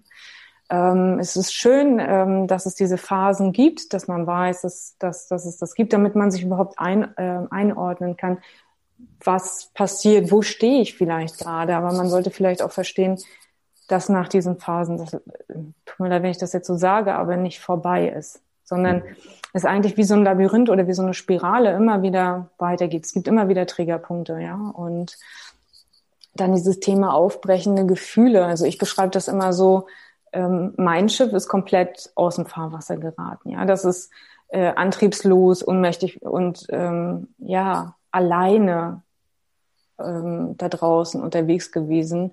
Und das ähm, rappelt dich richtig durch. Also du kommst an deine Grenzen, du lernst dich auch nochmal und deine Emotionen nochmal anders kennen. Äh, wenn du vielleicht ein liebevoller, netter Mensch bist, wirst du vielleicht jetzt gerade richtig Zorn haben und wirst dein Umfeld ähm, maulig entgegentreten. Oder also so, dass derjenige, ne, dem du dort begegnest, wahrscheinlich denkt, was ist mit dem nicht richtig? Mhm. Spinnt der? Und da möchte ich eben auch nochmal appellieren an alle, der meint das, nimm das bitte nicht persönlich. Er meint, das geht nicht gegen dich. Aber viele nehmen das dann persönlich und ähm, denken dann, sag mal, spinnt der? Wie kann der sich jetzt gerade mir gegenüber so verhalten? Ja, den rufe ich nicht mal an. Also da passiert ja auch was. Und mhm. ähm, da ist eben wichtig, äh, diese Ausnahmesituation, es ist eine Ausnahmesituation. Wir funktionieren dann einfach nur noch. Und mhm. da ist mir eben wichtig, biete deine Hilfe an. Also, frag, also hinterfrag das erstmal nicht, biete einfach deine Hilfe an, ja. Und nimm es nicht persönlich. Das ist so wichtig, gerade so in dieser Phase, wenn jemand absolut am, am Rebellieren ist. Also es gibt welche, die kann total in, also in sich, ja, machen das mit sich aus. Es gibt die ähm, Aufbrausenden, die dann richtig Rambazamba machen. Ähm, mir ist eben wichtig, dass, dass das dann an der Stelle nicht persönlich genommen wird. Und dann natürlich eben diese komplette Auseinandersetzung mit dem Verlust, ja. okay, der ist jetzt gerade gegangen, wie kann ich damit umgehen? Wie kann ich mein Leben ordnen? Also man fängt dann ja an, Erinnerungen zu schaffen. Man fährt vielleicht auch nochmal an Orte, die ähm, man zuletzt noch oder gemeinsam besucht hat, ja. Ähm, man fängt aber auch an, damit zu leben, dass derjenige nicht mehr da ist.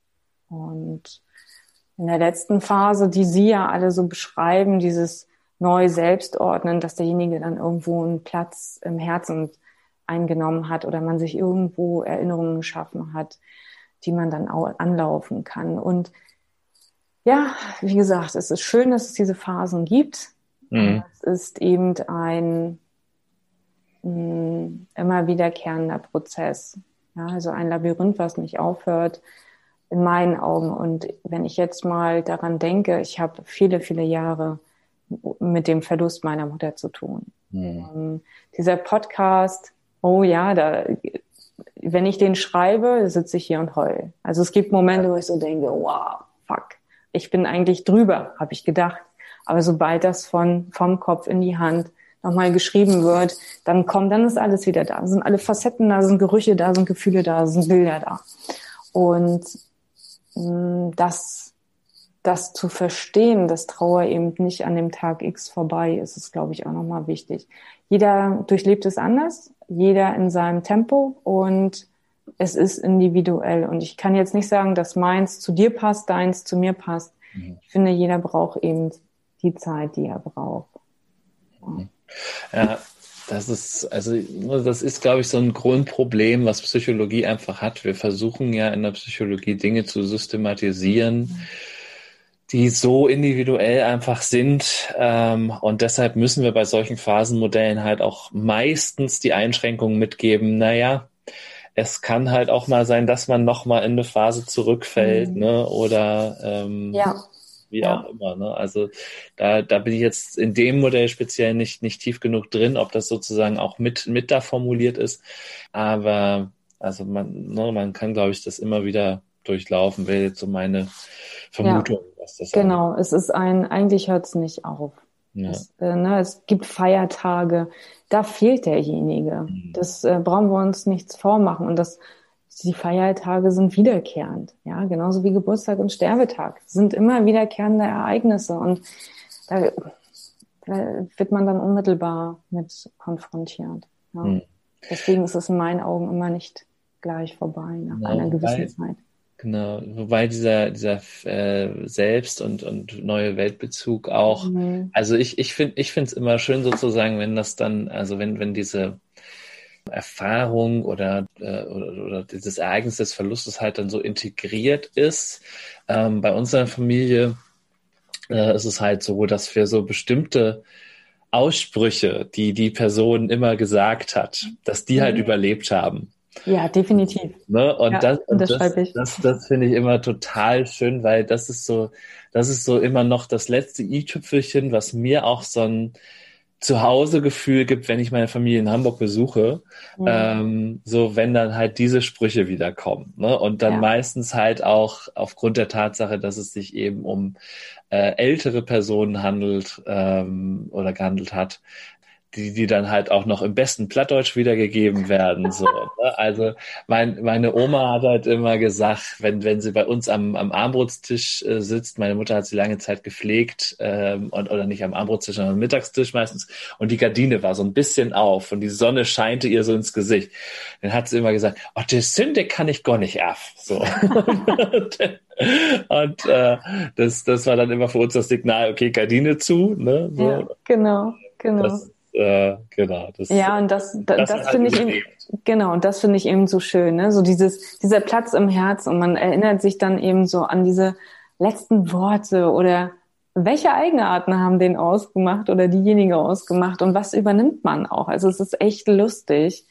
Oder wenn man irgendwie Quatsch macht, fällt einem ad hoc der Spruch vom Opa ein oder wie auch immer. Also man, man verbindet doch äh, eine ganze Menge und nimmt das mit. Ja. Und dann, so wie du, ne, also kriegt das dann auch gut dann integriert, äh, finde ich klasse. Ja, und da, dadurch leben sie eben auch weiter. Ne? Also sie sind ja, sie sind ja nicht weg. Sie sind genau. Ja da. Ja. Genau. genau.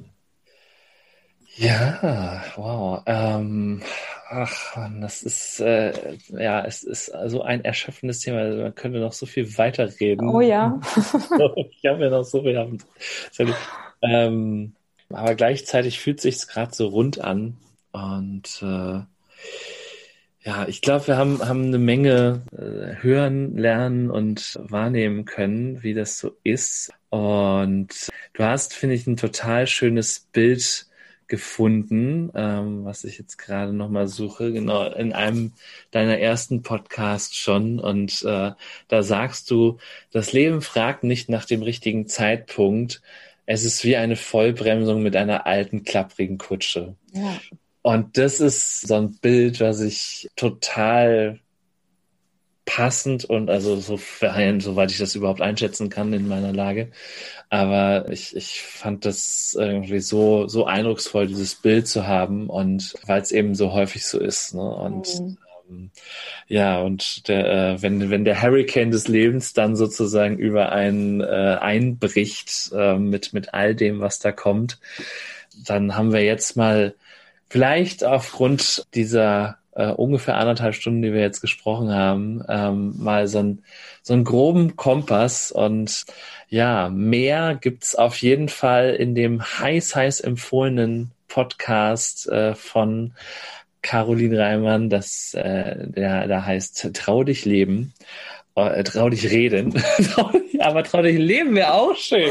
Das, da sagst du was, vielleicht äh, nehme ich das nochmal mit auf. Ne? Trau dich leben, deswegen trau dich und er ist ja dann offen, ja. Mhm. ja. Ja, und also, aber genau, und nur wenn man lebt, kann man ja auch reden. Ne? Das äh, ist so. Und ähm, ja, ich danke dir total, dass, äh, dass du dich bereit erklärt hast, hier mit mir heute Morgen aufzunehmen. Und die letzte obligatorische Frage in diesem Podcast lautet, die ich dir auch nicht im Vorfeld verraten habe, lautet wie immer, was möchtest du der Welt noch mitteilen? Was möchte ich der Welt mitteilen? Tatsächlich fangt alle an, ein bisschen mehr mit euch zu gehen. Das heißt, hört auf euer Herz, nimmt Impulse wahr. Also wenn der Punkt da ist, sich damit ähm, zu beschäftigen, dann fangt damit an und lebe den Augenblick. Amen. Amen. Ja, vielen, vielen Dank. Da ist nichts mehr hinzuzufügen. Ich bin sehr, sehr dankbar heute. Ähm, Stefan, mega. Es hat unglaublich viel Spaß gemacht mit dir. Fand ich auch. Und also ich war, äh, ich, ich hing an deinen Lippen und ähm, kann es auch kaum erwarten, mir das Ganze nochmal reinzutun beim Schneiden. Hat sie ähm, gesagt. Ja. Und mhm. äh, ja, wir sehen uns ja sowieso ähm, und äh, mhm. liebe Hörer da draußen eine Ermutigung, sich ja die eigene Beerdigung vielleicht mal im Lichte der eigenen Hochzeit anzuschauen, sozusagen. Genau, weil beides sind ja Highlights in unserem Leben. Genau. Also, und ich muss ganz ehrlich sagen, bei, bei dem Gedanken fiel mir so die Beerdigung von Jan Fedder ein im Hamburger Michel. Hm. Und ähm, wie, wie die inszeniert war. Und das, da hieß es ja auch so, dass er sich da die Gedanken gemacht hat. Und das ist vielleicht ja auch eine Art Ansporn. Hm. Muss ja nicht der Michel sein, kann ja auch woanders sein, aber. Richtig. das so als Anregung. Alles klar. In diesem Sinne, ihr da draußen, Ahoi, bis bald. Bis bald. Das war der Fortbilder-Podcast Psychologie trifft. Dein Psychologie-Podcast. Von und mit Stefan Peters. Wenn dir der Podcast gefallen hat, freue ich mich über Likes, Shares und Bewertungen und natürlich freue ich mich auch über Kommentare. Bis zur nächsten Folge. Dein Stefan.